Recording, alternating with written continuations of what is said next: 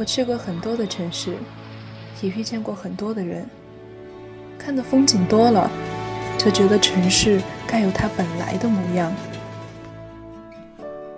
我不知道我该用什么言语去形容我所在的这座城市，我只知道我已经习惯了这座城。我喜欢夜深人静行走的感觉。我也喜欢在拥挤的地方看人来人往。也许有一天，也许有一天我会离开，我会离开。也许有一天我还会回来，我还会回来。与世界侧耳倾听。孤帆隐于天际，落日隐于长河，喧哗隐于内心，喧哗隐于内心。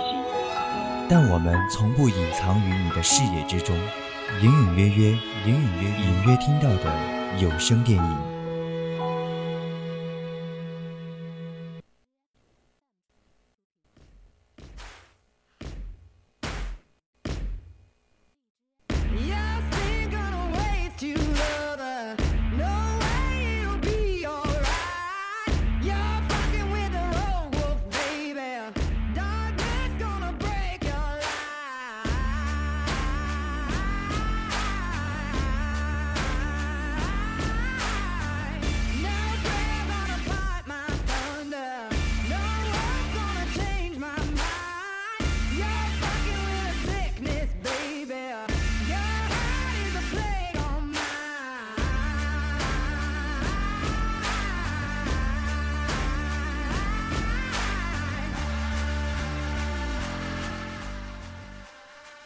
Hello，Hello，各位听众朋友们，大家上下午晚。完了完了，怎么办？开始日夜不分了哈，昼夜颠倒了。宋云主播，快理一下。就就是今天课太多了嘛，然后上上的都给迷糊了。其实是晚上好，这是啊，大家看出来，这是我们的一个节目效果啊。是的，我看出来了。然后。我是主播松影视的，我们又回来了，欢迎大家来到 FM 一零零 VOC 广播电台，在每周四晚九点到十点准时直播的栏目《侧耳倾听》。Hello Hello，那大家晚上好，欢迎各位听众朋友们收听我们的 VOC 广播电台。那今天晚上首先为大家带来的就是我们的隐隐约约，我是主播满月。哎，满月，你知道吗？就是我刚刚在刷。呃，短视频，然后我看到我喜欢的一个博主，他又被网暴了啊！又对，又？就是他之前是因为虐猫的一个莫须有的罪名，然后就被网暴了，以至于他就是到现在他的抖音都不是他自己在运营，而是他交给了他的团队，因为他就害怕看到那种不好的评论，然后就甚至他现在都抑郁了。天哪，这个对，就是他的那个伤还没有，对，女女孩子。其实真的不是他虐猫，就是一张图片，然后大家也没有去证实什么的，就嗯，为了引起更大的噱头，对对对，然后就一直在骂他。天哪，那对他来说肯定造成了非常大的心理阴影。对，你知道那个说到这个，你知道全红婵吗？你还记得吗？当然记得，跳水冠军嘛，对对对。对我当时是看到了说他的爸爸在网上发布了一段视频。那个视频呢？从内容上看，就是他们家在修新房子。嗯，哎，我记得，我记得。然后呢？所以他那个标题说全红婵家修大别墅，这个消息就在网上疯传。嗯，就引起了很多网友的冷嘲热讽。嗯，我刚开始以为大家都会说祝贺呀什么什么的，对，结果都在阴阳怪气。而且人家奥运冠军耶，就不不是。很应该的，对，很正常的吗？然后就有人说他们是在明目张胆的炫富，然后还有人说，因为他家里本来就不是特别家庭条件不是很好，对对对。就有人会说他的爸爸，嗯，之所以可以建造这么大的别墅，都是压榨他女儿获得的。还有说怀疑这个是不是违建？我的天呐，就有些人真的就是张嘴就脑子不动，就啥话都说了。对人与人之间就不能存在友点善一点嘛？对，嗯，所以这些负面评价也是给全红婵一家都带来了非常很大的影响嘛，对。嗯，你知道最后真相是什么？真的很滑稽。嗯，什么？这其实是他爸爸在网络上看到别人家装修的一段视频，只是不小心点错了。然后他本来是想把这个视频保存下来，以后如果要造房子就当个参考嘛。哦。结果就不小心发到了网上，结果就造成了大家的疯传，然后还有一些造谣。结果一传十，十传百，就传成这样了，变质了。嗯，唉。所以这个网络暴力是真的很可怕。那我们今天要讲的也是一部关于怎样去，呃，化解这个网络暴力，以及呼吁大家在网络上也要做一个守法的好公民的一部电影，叫做《保你平安》。那么听众朋友们，如果对这部电影感兴趣的话，可以在荔枝 APP 上面搜索 VOC 广播电台，找到并关注我们哦。是的，不仅如此呢，你还可以加入我们的 QQ 听友四群二七五幺三幺二九八。同时，也可以在微信公众号上搜索 FM 一零零青春调频，欢迎您持续关注我们的节目哟。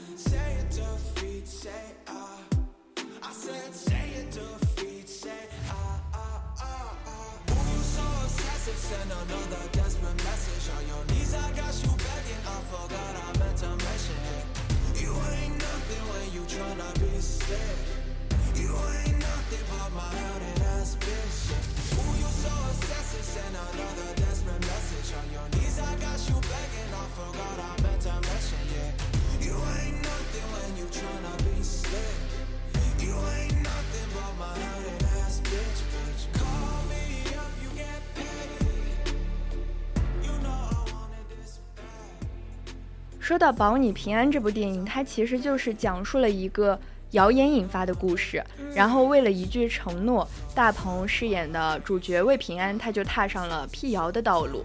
然后就是大鹏，他又是电那个导演兼职主演。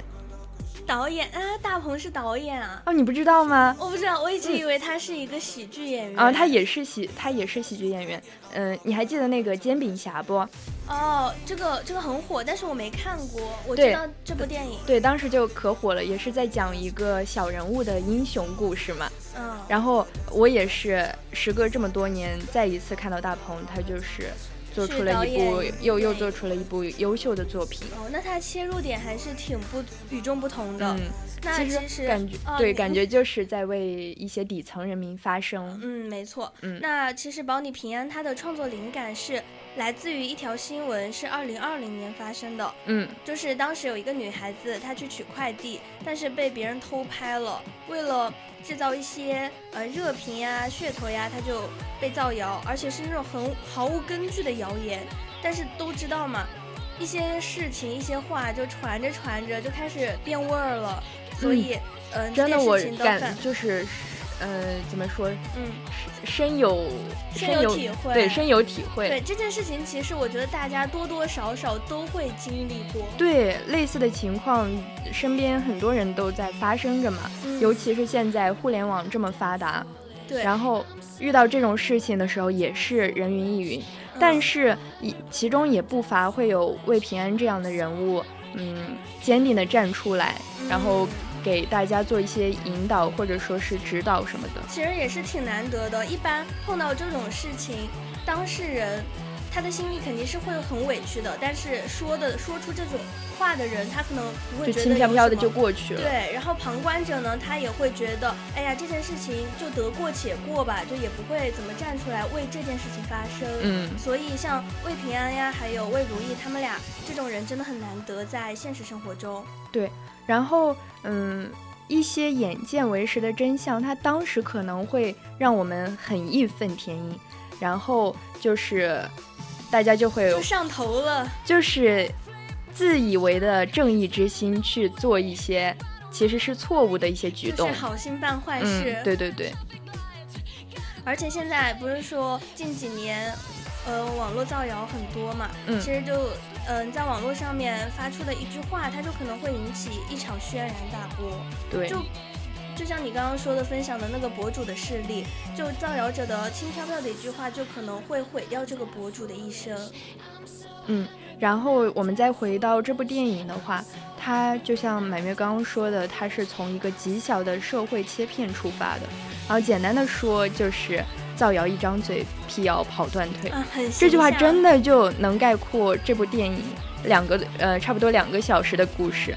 对，然后对他剧里面宋茜是饰演韩露嘛，她叫韩露，然后也是故事的女主角。她真的，哎，说到宋茜，真的她的那个亮相惊艳到我了。对她怎么女明星怎么都越来越美了呀？不老的，对，然后我们再说回韩露嘛，她是因为呃因为生病了才意外去世的她。本来是一个女网红，对，然后她她也是无依无靠，她在孤儿院长大的。嗯然后她在就是死后，他把那个其实那个钱他是嗯买了保险给他赔偿的钱有一百三十六万，嗯然后他又没有就无父无母嘛，他就捐给了福利院，然后他就上了那个本地的新闻，对，然后一上新闻嘛，就变成了一个小名人。对大家都说这个女孩真的很善良，很善心，嗯，但是。就在这个时候，一些谣言就开始传起了，就有些人会眼红，就会觉得你才二十多岁，这么年轻，怎么怎么可可能？对，拥有一百多万的资产，所以他们就开始猜测、恶意的揣测，嗯他这个钱是从哪儿来的？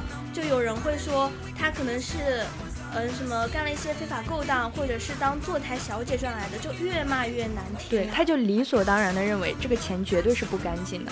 嗯就有些人他其实说出这些不好的言论，我觉得完全就是因为嫉妒心，嫉妒，对嫉妒心理。确实，而且就是，嗯，那个什么，还有他的那个，哪个？嗯，就是韩露的，嗯，男朋友的姐姐，哦，对，她男朋友的姐姐是一个房地产的老总。对，而且那个房地产的老板也是魏平安，魏平安他们是做那个墓地。工作的，嗯，对，墓地工作的，然后他们的那块地皮就是，嗯，冯总，就是我们说男主角，呃，也也不是男主角吧，韩露的男主角，韩露的男朋友的对姐姐。对，姐姐，她她公司名下的嘛，然后，呃，冯总他就不愿意，把不愿意，把这块地给那个韩露当墓地是吧？因为这他他俩是挨到一起对，韩露的墓跟韩露的墓是两隔壁。对，韩露临死前临死前托付给魏平安的那个愿望就是埋葬埋葬在她那个男朋友的旁边，但是冯总他就不愿意嘛，然后也不愿意让他们这么庞大家族的一个人物的名声受到了玷污。对，嗯，所以他就非常坚决的想让，呃，韩露的坟搬走，即便是这个位置是韩露真的花了非常大、非常多的钱用白纸黑字买下的，但就是因为韩露她是孤儿嘛，又嗯无依无靠，没有亲人，所以大家也都理所当然的认为韩露她的坟要搬迁这件事情就已经是定局了。对，然后我们刚刚不是说到韩露在那个临死前托付给魏平安的他的那个愿望嘛？所以魏这个时候他就站出来了，嗯对，然后嗯，他就是结合自己跟韩露交往的一些经历，他想那么善良又那么漂亮可爱的一个小姑娘，怎么可能会是坐台小姐呢？对，所以他就开始想要帮她去洗刷她的冤屈。对，其实当时很多人他们都是不相信这件事情的，不相信哦，不是，都是相信这件事情的，相信韩露她这个钱就是通过一些不正当的手段得来的，嗯所以他们都非常反对魏平安去给她洗刷冤屈，因为辟谣这件事情是非常。困难的，他要跑好多好多地方，然后跟好多好多人去商谈呀，这些还要找很多证据。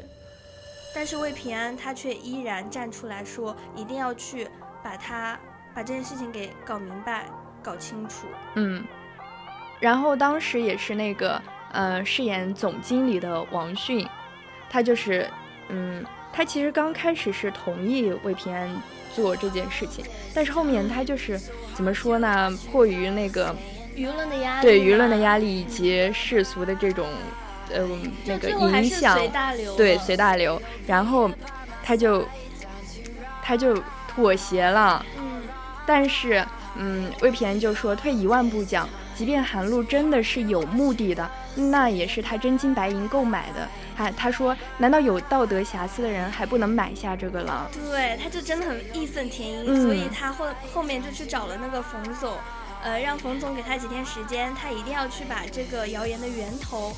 给查到从何而起，到底是真是假，一定要去查清楚，然后再决定是不是要把韩露的粉给签了。嗯，所以就当身边所有人都不愿意去相信他，不愿意去等一个真相的时候，只有魏平安他一个人愿意去坚守他的正义。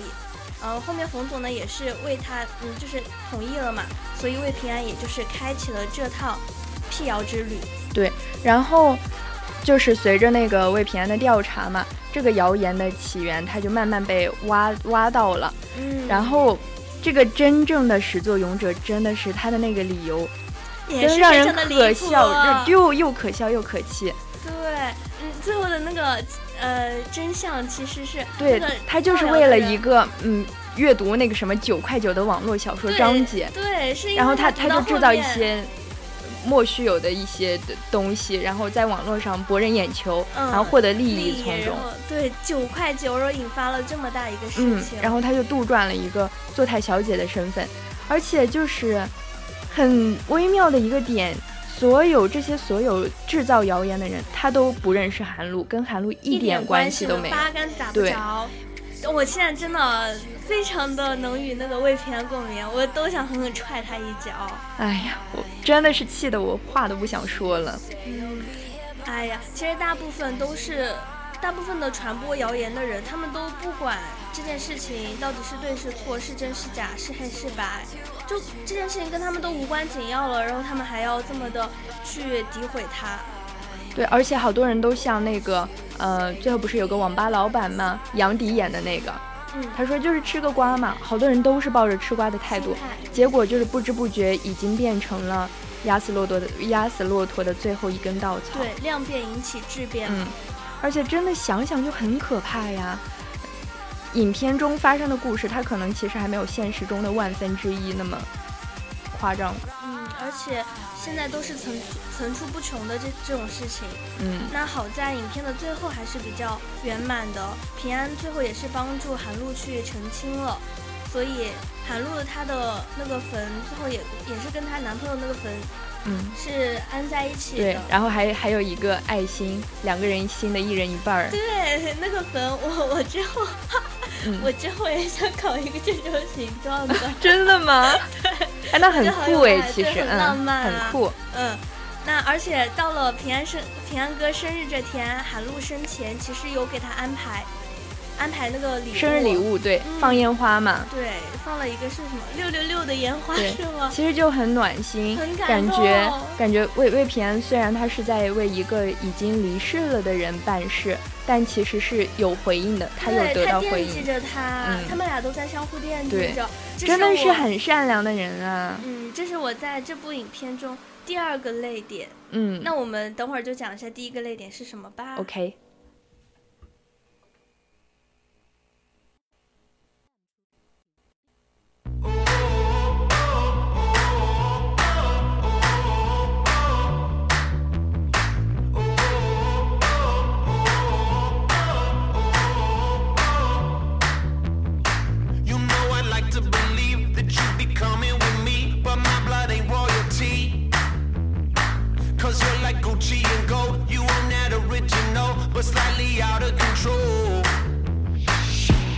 Goodness gracious, it's amazing. Patrick Swayze, hell, blow my mind, yeah. Lemon and lime, yeah. One of a kind, it's so incredible.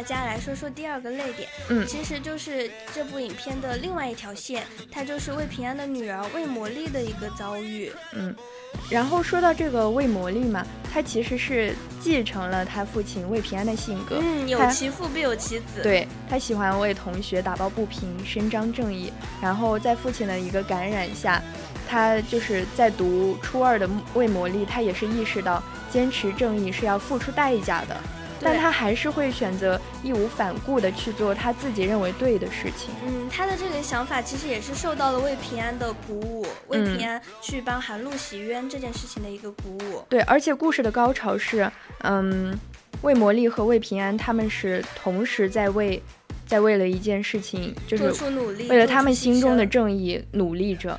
对，对当时其实是他们，呃，是谁丢了哪一个同学丢了一支钢笔？嗯，其实他是被被诬陷他是的，丢了钢笔的那个人去嗯诬陷了另一个人。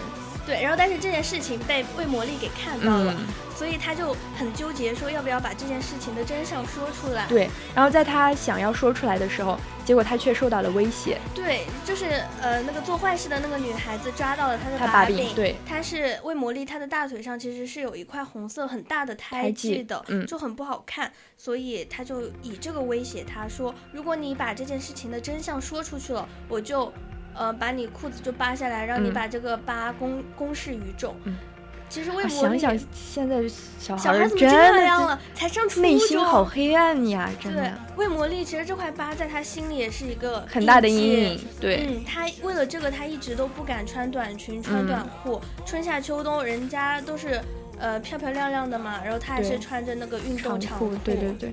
然后他魏魏魔力就开始就是犹豫不决得不得已开始退缩嘛。嗯，但是刚刚说嘛，因为他父亲也在鼓励魏魔力去。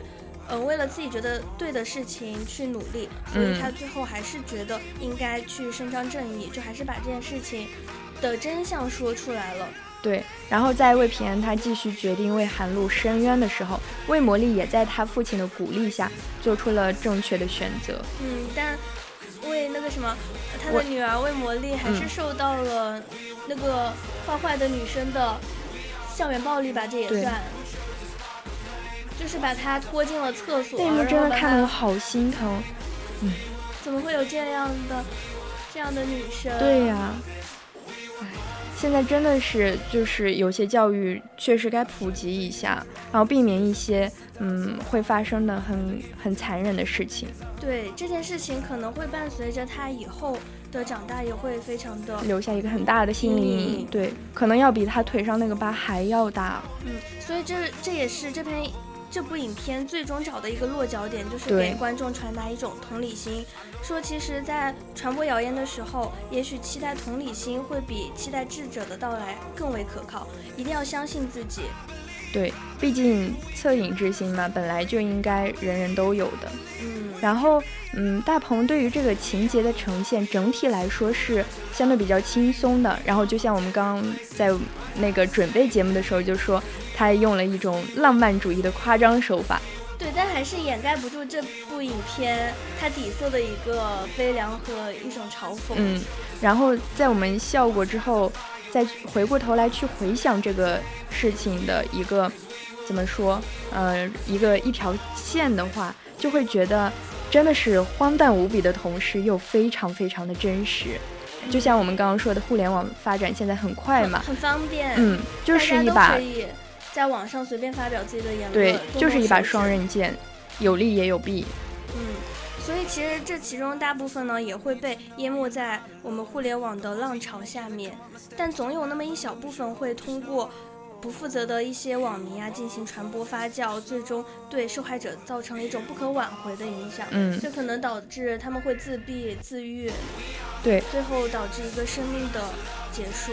或许我们每个人都有可能会在头脑发热的情况下，以及在了解到的信息并不全面的情况下，不知不觉的去做了那一部分人，嗯，轻而易举的对一个人的行为，甚至是道德啊、人品进行一种在道道德制高点上去批判他们。对，对，嗯，换句话说，其实我们每一个人应该都有意识无意识的做过那个加害者。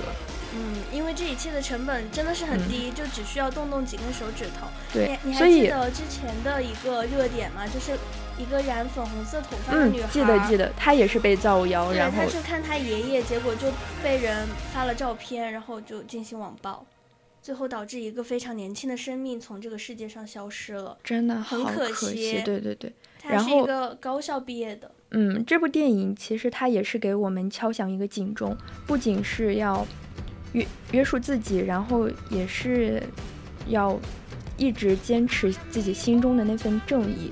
对，那我们作为当时呃不是作为旁观者呢，也是要去嗯多多想一下那些受害者的事情，能够伸出援手帮他们就帮他们一把。对。以及在这个网络如此发达的时代下，每一个人都有可能成为被关注的那个人。然后，希望我们也都像魏平安一样，带着思辨的意识去看待每一件事情，就不要听别人说风就是风，说雨就是雨。对，就像那句话说的，嗯，兼听则明，偏听则信。对，何炅不是也说过一句话嘛，叫，嗯，赞美的话你可以脱口而出，但，嗯，诋毁他人的话你一定要三思而后行。对，呃，以及那句话说的“人间自有真情在”，还有“但行好事，莫问前程”。那么不知不觉呢，现在已经是北京时间二十一点二十六了。我们今天的隐隐约约呢，到这里就暂告一段落了。我是主播松莹，我们下期同一时间再见。我是主播满月，感谢大家今天的收听，我们下期再见啦。